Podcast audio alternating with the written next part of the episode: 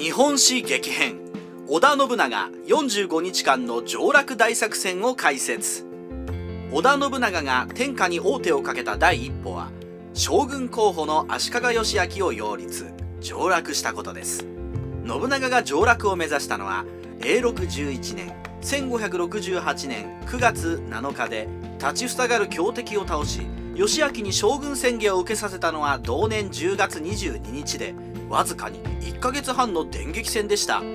まさに怒涛の上洛戦ですがこの45日の間に何があったのかはあまり知られていません。そこで今回は信長の運命を決めた怒涛の上洛戦の詳細を解説します。永禄11年7月25日義昭立正寺で艦隊を受ける。足利義昭は永禄の政変で京都を三好三人衆に追い出されており朝倉武田上杉六角のような有力な大名に上洛を頼みましたがなかなかうまくいきませんでした。そんな頃織田信長は宿敵の美濃斎藤氏をようやく滅ぼして国力が充実してきていて足利義昭は「この上は織田上総介信長をひたすら頼りにしたい」という書状を出しラブコールを送っています。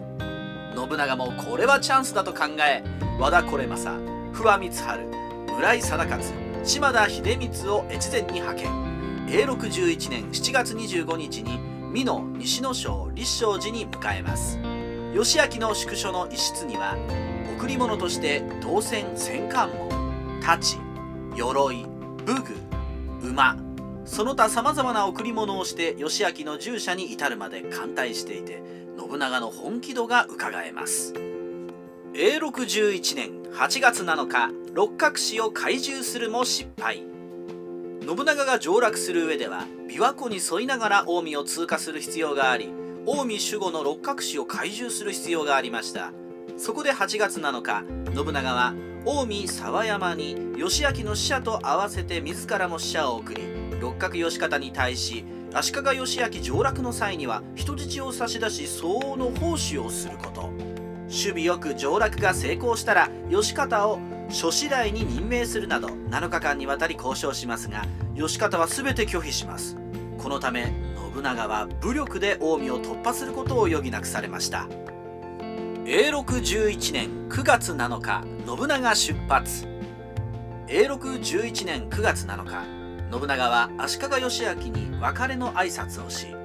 近江を落としたらきっとお迎えを差し上げます。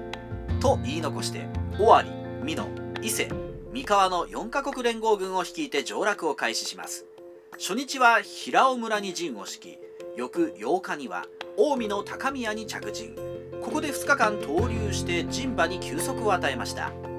9月11日織田軍は越川付近に野営し信長は馬で周囲を駆け回って周囲を視察し数箇所の敵場には手を出さず六角義方不死3名が立てこもる観音寺山及び三栗山に攻め上がることにします。9月12日織田信長は佐久間信盛木下藤吉郎丹羽長秀浅井正純に命じて三栗山を攻め午後4時から攻撃して夜に入る頃には陥落させました。信長は直ちに三栗山に入り明日は観音寺山を攻撃すると決めますが六角不死は夜のうちに城を逃げ出し残党は降伏していたので人質を取り監視させました。足利義昭立正寺を出発。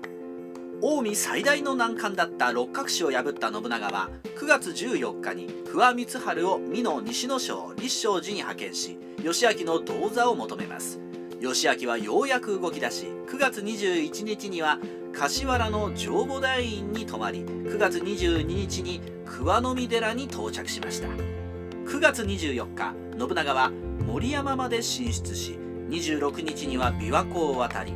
三井寺極楽院に陣を敷きます。織田軍は大津の馬場と松本に陣を敷きました。9月27日足利義昭が琵琶湖を渡り同じく三井寺の工場院に到着します。昇龍寺城の岩成智道を総攻撃。9月28日信長は東福寺に陣を移し柴田勝家八谷頼孝森吉成酒井正直の4人に昇龍寺城に立てこもる三好三人衆の一人岩成友道を攻撃することを命じます。4章は桂川を越えて昇龍寺城を攻撃。岩成友道も負けじと足軽を出して反撃しますが織田方の4章は連携して戦い敵兵の首を50余りを取って東福寺の信長に送りました。当日足利義昭は清水寺に入っています。29日には信長が昇龍寺方面へ出陣し寺戸の弱小院に陣を敷き特選したので岩成友道はついに降伏しました。9月30日には織田軍は山崎に到着。先陣は天神の馬場に陣を敷きます。この動きに芥川城の細川秋元と三好長安は夜になって芥川城を退去。篠原長房も居城の越水滝山城を退去しました。芥川城が落ちた後に信長が先導して足利義昭は芥川城に入ります。ちなみに芥川城は最初の天下人三好長慶が居城にした城でありその陥落は三好一族の没落を印象づける事件でした。池田城を陥落させ機内を制圧。10月2日池田の池田勝正が信長に従わないので信長は攻撃を仕掛けます。